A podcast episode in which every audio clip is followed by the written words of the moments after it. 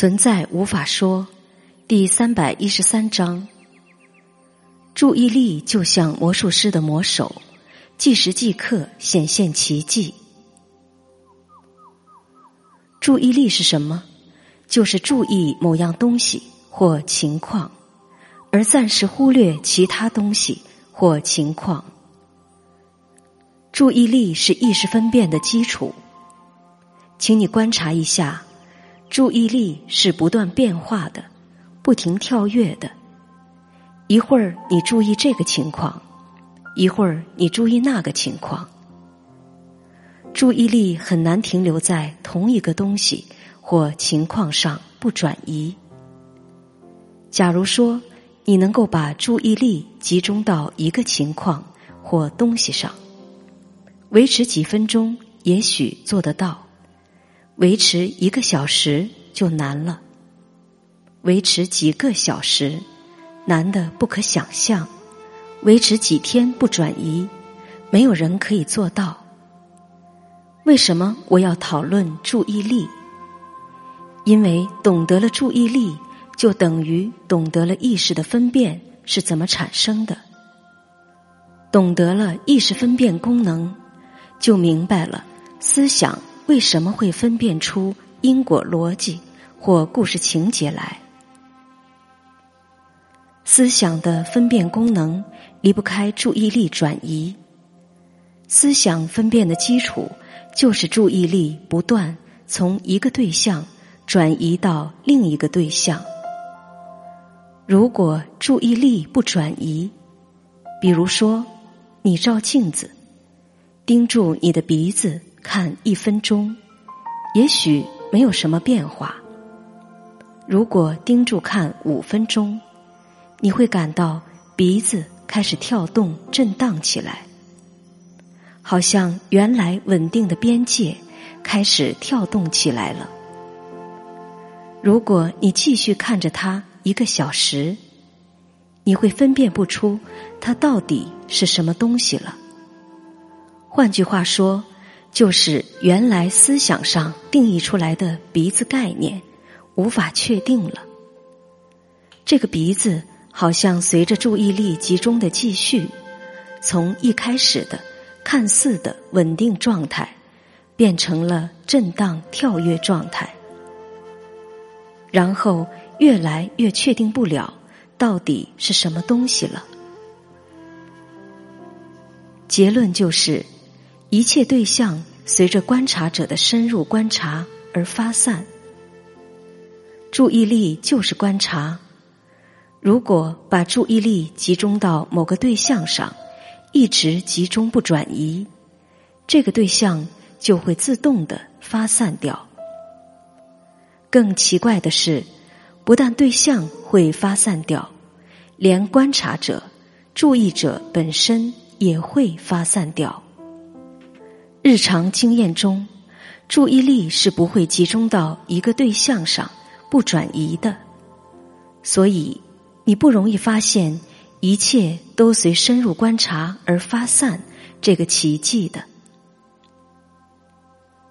思想解释出来的世界，就是基于注意力不断转移或跳跃而分辨出来的虚幻的世界。这个世界是因为注意力不断跳跃而分辨出来的。注意力不会长久停留在一个对象上，它不断的转移跳跃。这个功能就是思想解释的基础。注意力提供了短暂的记忆，比如当注意力停留在一片树叶上几秒钟，然后。转移到树干上几秒钟，然后转移到房子上几秒钟，然后转移到房门上几秒钟。每次转移就产生一个记忆，思想就把一个一个的记忆串起来，解释成逻辑合理的故事来。我看到了树叶，然后看到的树。树边有一幢房子，房子有一扇门。虽然思想上解释出树叶、树干、房子、房门这些概念，但现实并不真的有这些对象。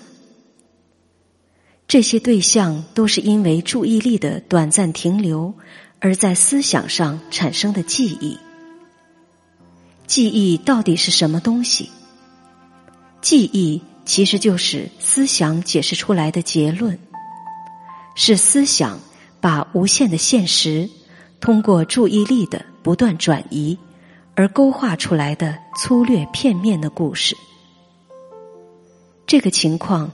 就像我们看电影，我们的注意力从电影上的一个图形跳跃到另一个图形，思想称第一个图形是一个英雄，思想称第二个图形是一个恶棍。通过这样的注意力转移跳跃，思想上就告诉你看到了英雄斗恶棍的故事了。如果你把注意力集中到电影屏幕的一个点上，不转移，你真的能确定有英雄和恶棍吗？你不能，你只能说有光和色彩的变化。如果你继续集中在这一点上几个小时，那么更奇怪的情况就发生了。你不但无法确定有什么英雄和恶棍，你也无法确定有光和色彩，你甚至无法确定有对象，你也无法确定有自己这个观察者。这时，你就开始品味到了一切都是无法言说的奇妙了。写这篇文章。不是要你把注意力集中到一点上不转移，目的不是建议你刻意的控制注意力。当然，你可以做这个练习，看看会发生什么。我写这篇文章的意义在于指出这个奇迹本身，指出不要认定注意力告诉你的情况就是真的情况。任何注意力告诉你的情况，都是思想解释出来的片面粗略的结论。这种粗糙结论，就好像把三维立体看成是简单的片面白纸黑线那样的粗略的概括，完全不成立的。现实无法被归纳为这样简单的片面的粗略的情况来。现实无限的多于大于不同于注意力告诉你的结论。当你感觉不爽了，这个感觉其实就是注意力把现实局限成为某种让你不爽的情况了。但这个情况不成立，因而没有不爽的理由。注意力可以把不真成立的情况解释成为这种情况，思想就把这个情况当成是真的成立的情况了，就开始不爽了。我写这篇文章，让你发现，通过注意力而获得的信息是不可靠的。注意力其实就是分辨力。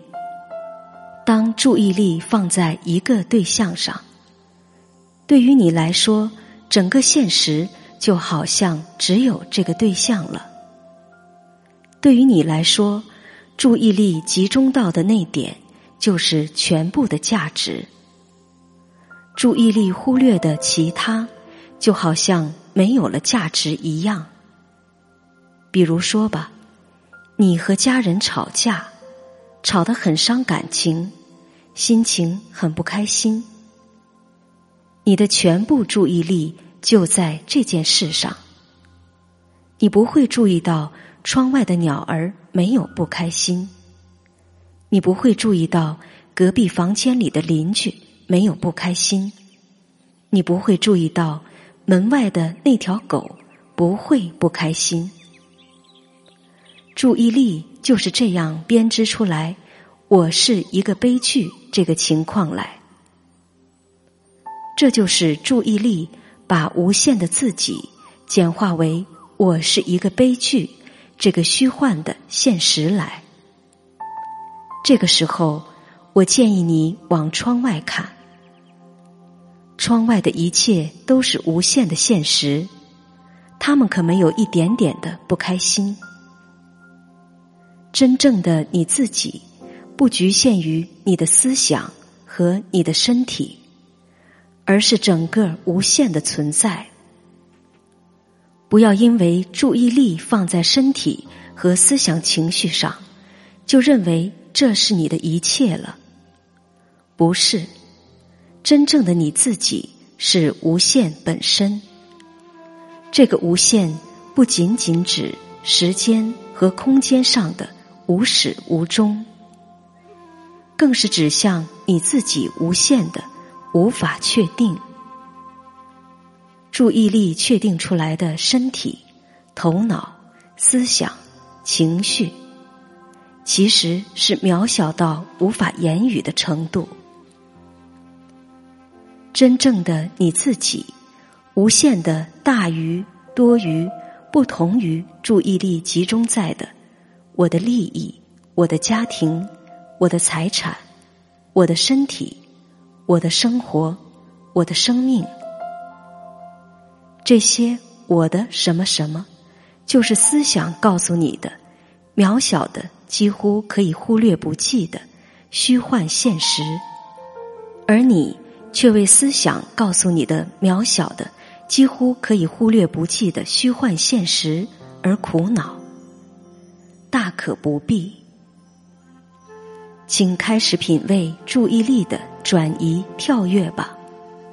你越熟悉注意力分辨出来的虚幻现实，你就越能超越思想解释出来的情况，而发现无限的自己可以看似包容无限的情况，却不是任何一种情况。所以，当思想告诉你。我很可怜，你立刻就不会把这个情况当真了。不要认为注意力集中的地方就是你自己，真正的你自己是无法通过注意力来确定的。注意力仅仅是无限的自己跟自己玩的游戏罢了。不要把注意力告诉你的情况当真了。既然注意力告诉你的都不可信，那么为什么会有注意力呢？为什么思想会随着注意力的转移而编织出故事逻辑来呢？我也不知道。要问他了，他也无法回答。也许我可以给你一个不是答案的答案。他要玩分离的游戏。有什么不可以呢？最后谈谈我是谁这个问题吧。为什么拉玛那马哈希大师建议大家自我询问我是谁？其实就是通过注意力的集中，集中到我这个点上不转移，然后你会品味到这个点将越来越无法确定了。这个我会越来越无法言语了。自我询问我是谁的目的，不是期待得到某个可以确定的答案，而是实际发现一切答案都不可能获得。通过自我询问我是谁，不但所问的对象我无法找到，连问询者本身。都会随着这样的询问而自动的发散掉了。很多人总是期望得到某一个确定的答案，虽然拉玛纳的初衷不错，但被误解了。当你读到这里，也许在思想上会产生这样的隐形误解：你以为我在说，当注意力集中到一点不转移之后，一切都无法确定了，因为这一点变得越来越模糊。不对，恰恰相反。当注意力集中到一点上观察，你会发现这一点呈现出越来越多的细节出来。原来认为的简单的一点，发散成无数的新点。如果继续观察下去，每一个新点又会发散成更多的新新点，无止境。无法确定，不是因为变模糊了而无法确定，而是显现出无限的细致。细致到无法归纳、简化的程度，可以无限的细致下去，无止境。这就是无限超越的现实。你就是这个现实本身。比如说，我是谁？这个自我询问吧。一开始问的时候，好像有一个我在某个地方，似乎可以确定它。但随着深入的继续询问，这个我就看似越来越微妙了，好像我之上还有另一个我，另一个我之上还有另另一个我，另另我之上还有另另另的我，永无止境，并非我的感觉变模糊了，而是我。越来越微妙了，细节越来越多，越来越发散，以至于根本不可能确定了。然后，谁要去找我？这个主观谁也开始变得越来越微妙了。最后，你肯定无法分清主观询问者和客观被询问的对象。他们之间的差别在哪里？就这样超越了差别，超越了一切差别。也许你还不明白，让我再啰嗦几句吧。真正的知道是发现无可知道，真正的确定是发现无可确定，真正的明白是发现无法确定。有明白和不明白的分界线，真正的主观就是化解了主观和客观的分界线。真正的完美就是发现不再有美和不美的立场，不再有美和不美的分界线。真正的无我就是发现根本没有我和非我的。分界线，连谈“我”这个字的欲望都省了，连提起“我”这个字都是多此一举，随他去吧。